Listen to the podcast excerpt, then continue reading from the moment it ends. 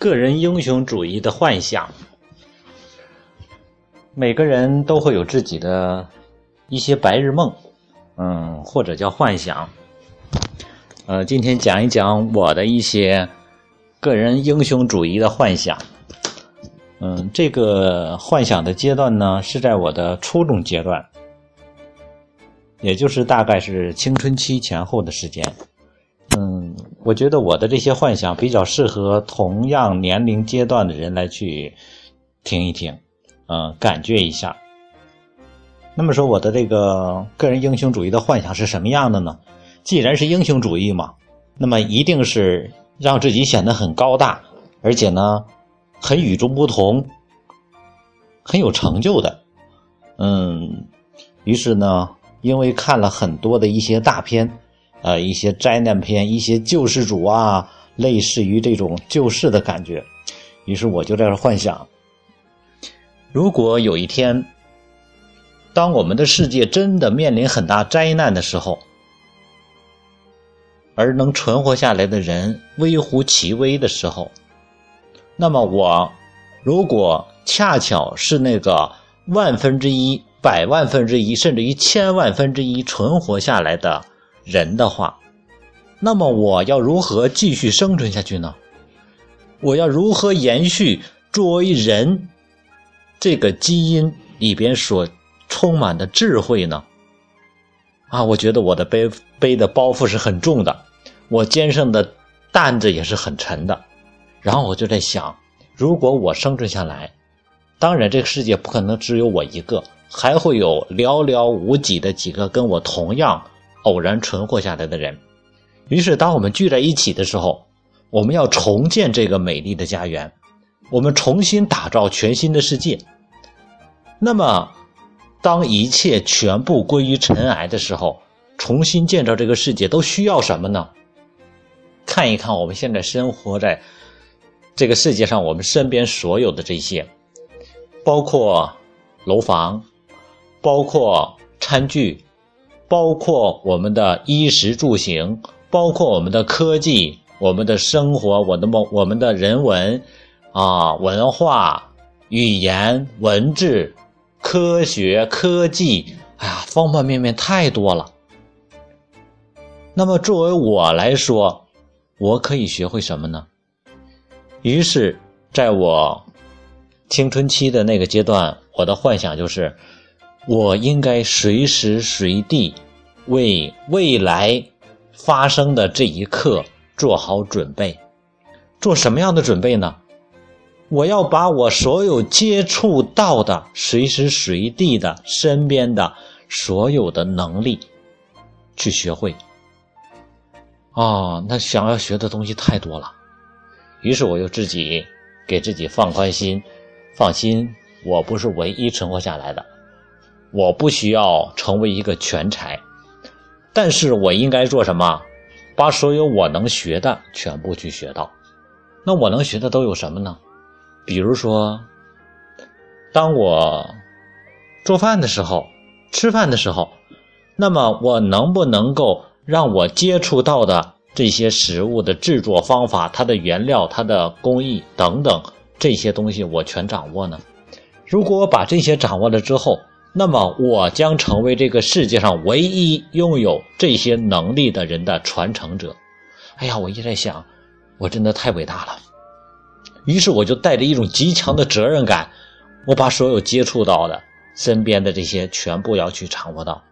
于是，当我小的时候，我接触到自行车的时候，我在想，如果这个世界上剩下的我只有我接触过这种自行车的话，其他的几个人存活下来的人。他可能有的人是科学家，有个的人是什么？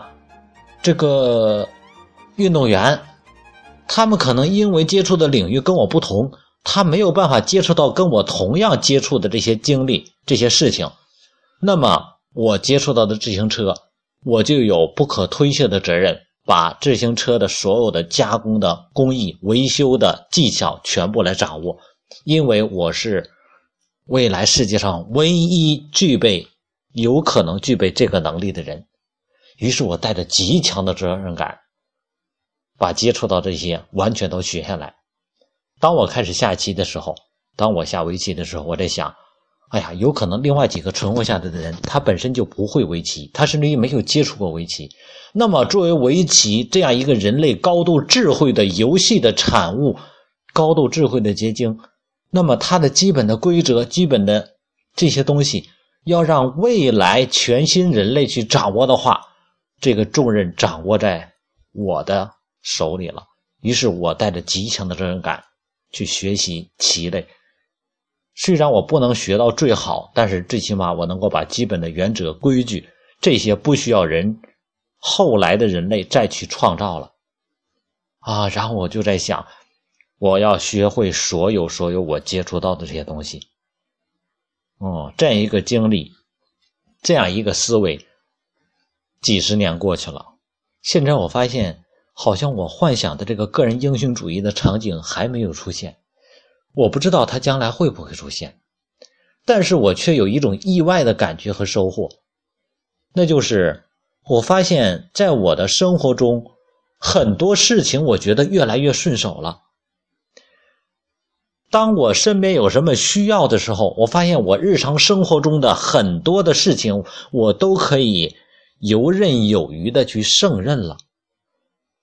然后我就在想，如果说这个世界上真的像美国大片演的那样，他们有中央数据库的话，当有一天真的有诺亚方舟的话，这个方舟上只能容下极少部分人的话，这些人一定是经过数据库千辛万苦选出来的，那么他们一定是具备被留下来生存的这些什么能力和必要。也就是说，你存在下来是有价值的，你的价值是取决于你能够为未来的人类做贡献的。那么，我能不能够让自己成为这个数据库中的一员呢？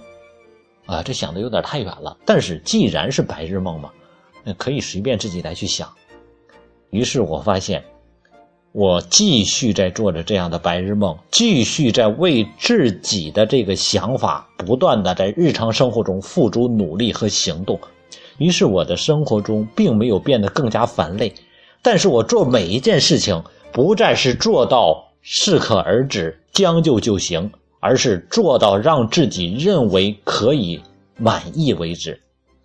于是我做事的。对自己的准则，我发现比正常人提高了一度。别人是九十九度，而我做到一百度。九十九度是热水，一百度是开水。于是我发现我生活中的很多事情变得越来越轻松，能够去胜任。我发现周围很多人看我的眼神儿看我的态度、感觉，逐渐开始发生一些变化，因为他们发现我在生活中可以做的事情很多。哦，我可以去讲讲课，我可以针对教育谈一些理念，针对营养讲一些观念，针对心理谈自己的想法感想，针对心态做有效的调整。然后呢，我可以把我们机构所有的东西有破损的，我全都做一些维修。哦，当大家有什么需要的时候，我举手之劳，他们就觉得。这些完全不相干的事情，为什么能够发生在同一个人身上呢？因为我在生活中接触了方方面面、不同角度、不同事情，所有这些接触到的事情，我都有一个原则去做，那就是让自己做到让自己满意为止。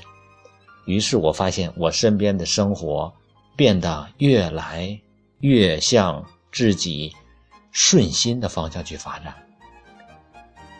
一个人的白日梦，有可能不会实现，但是你的思维，却会影响到你之后几年、几十年，甚至于一生，带给你的感受。多做做白日梦吧。如果我们身边有这样的年轻人，他们也处在这种心很高，哦。目标很远大，而且经常愿意做白日梦的这个年龄，不妨大家也把我这个白日梦告诉给他。当有一天这个世界真的面临末日的时候，如果你是作为唯一可能幸存下来的人的极少部分人中的一员的话，那么你可以为人类的文明传承做哪些贡献呢？哎呀，千万不要说说，如果我是唯一活下来的人，那么我啥也干不了，我会被饿死，因为我吃饭都吃不了，因为我什么都不会干，我火也不会生。啊，然后我甚至于走路都走不了，我走不了十步我就累得气喘吁吁了，我必须要有多少人来照顾我，那么这个世界真的是一个悲剧，这个悲剧不是别人造成的，而是我们自己造成的，所以，假如有一天我们可以。成为救世主，那么我们现在为未来自己成为救世主做了哪些准备呢？